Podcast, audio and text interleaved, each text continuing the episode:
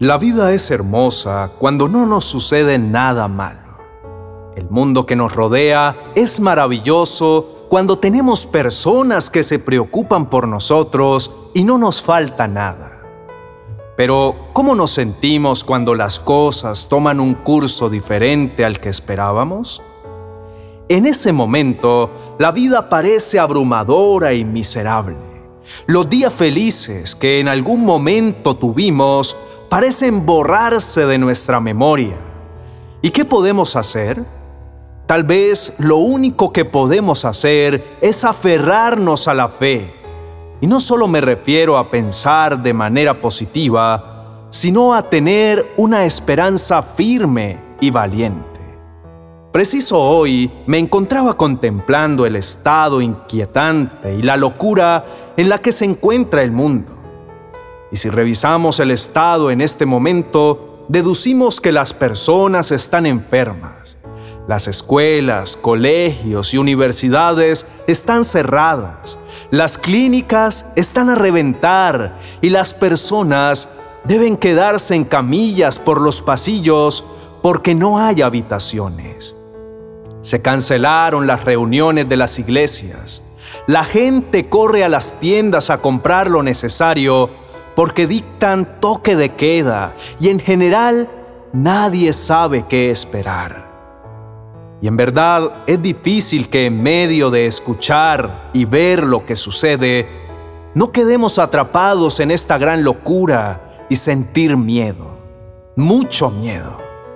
Sí, vivimos en tiempos difíciles, nadie lo puede negar, y no sabemos qué nos depara el futuro. Sin embargo, no estamos solos y podemos elegir cambiar ese terrible temor por tener fe, una fe que sea inquebrantable. El tipo de fe que se requiere no es para corazones débiles ni corazones que decaigan fácilmente. Esta confianza requiere coraje para creer, fuerza para continuar y determinación para no rendirse en el intento. Se supone que nuestra fe nos ayude a sobrevivir a los días más oscuros y las tormentas más terribles de la vida. Para ello, necesitamos que nuestra esperanza esté sujeta a algo más fuerte que nosotros, algo más profundo que lo que vemos a nuestro alrededor, a algo y alguien que está arriba de nosotros y que tiene el poder sobrenatural para calmar y acomodar todo lo que está desordenado y vacío como al principio de la creación. Nuestra fe tiene mayor poder cuando nos enfocamos en los principios eternos y confiamos en Dios. Tenemos que dejar de enfocarnos en lo que los demás dicen y enfocarnos en lo que Dios diga. Este es el tiempo en que aunque estemos en medio de persecución, nuestra confianza está en Dios y sabemos que Él nos protegerá.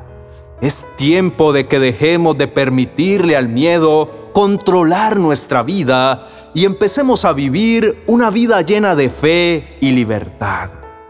El Señor mismo nos ha dicho en numerosas ocasiones que no debemos temer, sino que debemos tener fe porque Él está con nosotros, como lo expresa en el Evangelio de Juan, capítulo 6, verso 20. Pero Él exclamó, no tengan miedo, yo estoy aquí.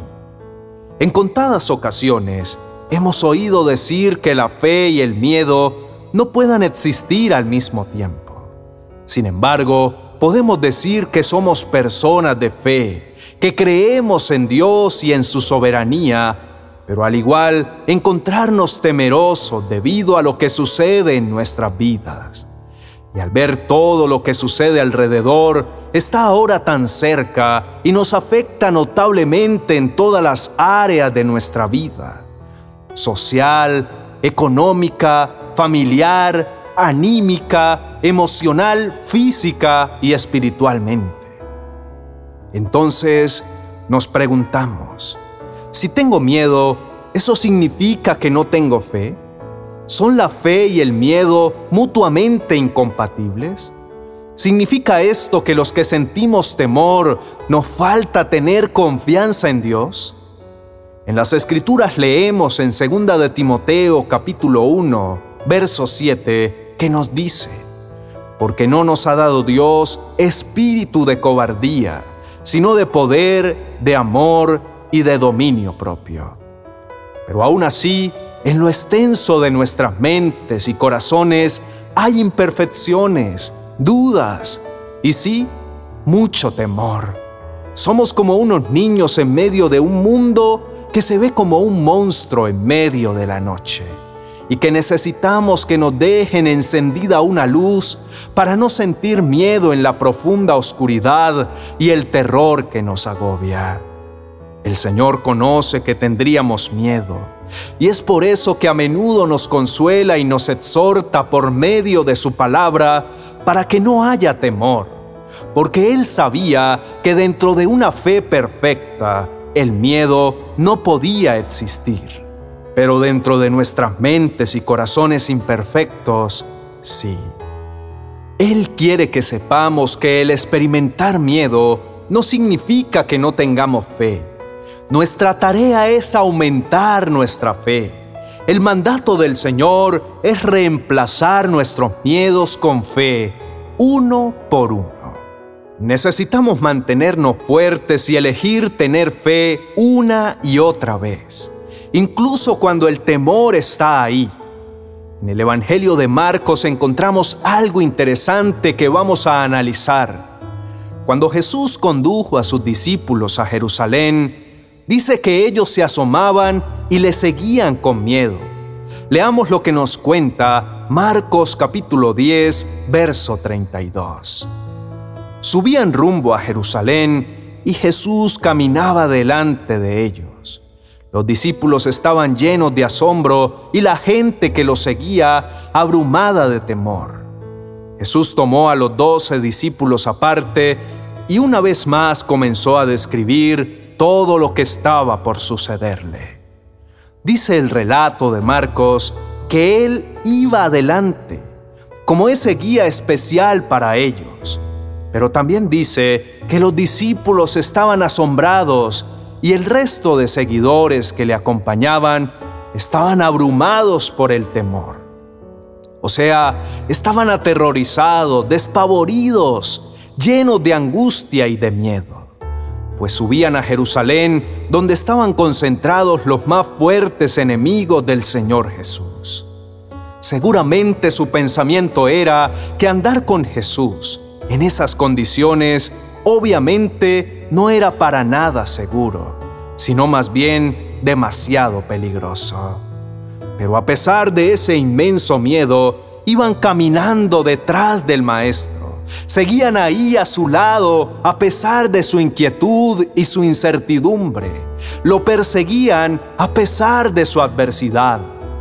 No lo dejaban, pues ese maestro iba con paso firme a Jerusalén a cumplir su propósito de salvar a su pueblo. Sí, vivimos en tiempos difíciles y no sabemos qué nos depara el futuro y podemos sentir temor, pero aún así podemos tener fe. Tenemos el poder de reconocer la fuente de ese temor, pero de igual forma caminamos en la fe que hemos elegido tener y tomamos la decisión de seguir avanzando, siguiendo al Maestro, siguiendo a nuestro Redentor y Salvador, sin perder de vista a aquel que en medio de ese temor viene para poner paz en nuestros corazones y nos devuelve la esperanza. Oremos juntos al Señor diciendo, Amado Dios, en esta noche venimos a rendirnos ante ti Queremos expresarte nuestra gratitud por todas las palabras que nos dejaste para animarnos, para restaurar nuestros corazones abatidos en medio de un mundo lleno de miedo, un mundo lleno de incertidumbre y confusión. Te pedimos, Padre, que nos ayudes a entender que tu Hijo Jesucristo vino a entregar su vida por nosotros que somos tu pueblo y ahora nuestra vida está asegurada en Él. no importa los peligros que en este mundo podamos percibir o los temores que podamos llegar a tener, nuestra vida está segura en Él. Así que podemos continuar avanzando con certeza, esperando en sus promesas. Y es allí donde nuestro temor es cambiado por fe. Precioso Jesús, en esta noche elegimos caminar detrás tuyo a pesar de nuestro temor, a pesar de nuestras dificultades, a pesar del panorama desfavorecedor que nos muestra el mundo. Nuestra decisión es seguirte. Nuestra mejor elección es andar y poner nuestros pies sobre tus pisadas, sin importar nada de lo que nuestras emociones pueden representar nuestros ojos puestos solo en ti, con nuestra mirada sin interrumpir, con toda nuestra confianza y nuestra fe puesta en tu guía y dirección. Señor, el rayo de fe en nuestra vida es brillante, pero aún así, a veces sentimos temor. Pero sin embargo, vamos contigo paso a paso es por nuestra fe, no por nuestro miedo, que seguimos tus pasos. En esta noche descansamos confiados porque tenemos el poder de mirar a través de la luz de Cristo. Y tenemos la ayuda de Dios de hacer crecer nuestra fe con nuestras elecciones diarias una y otra vez.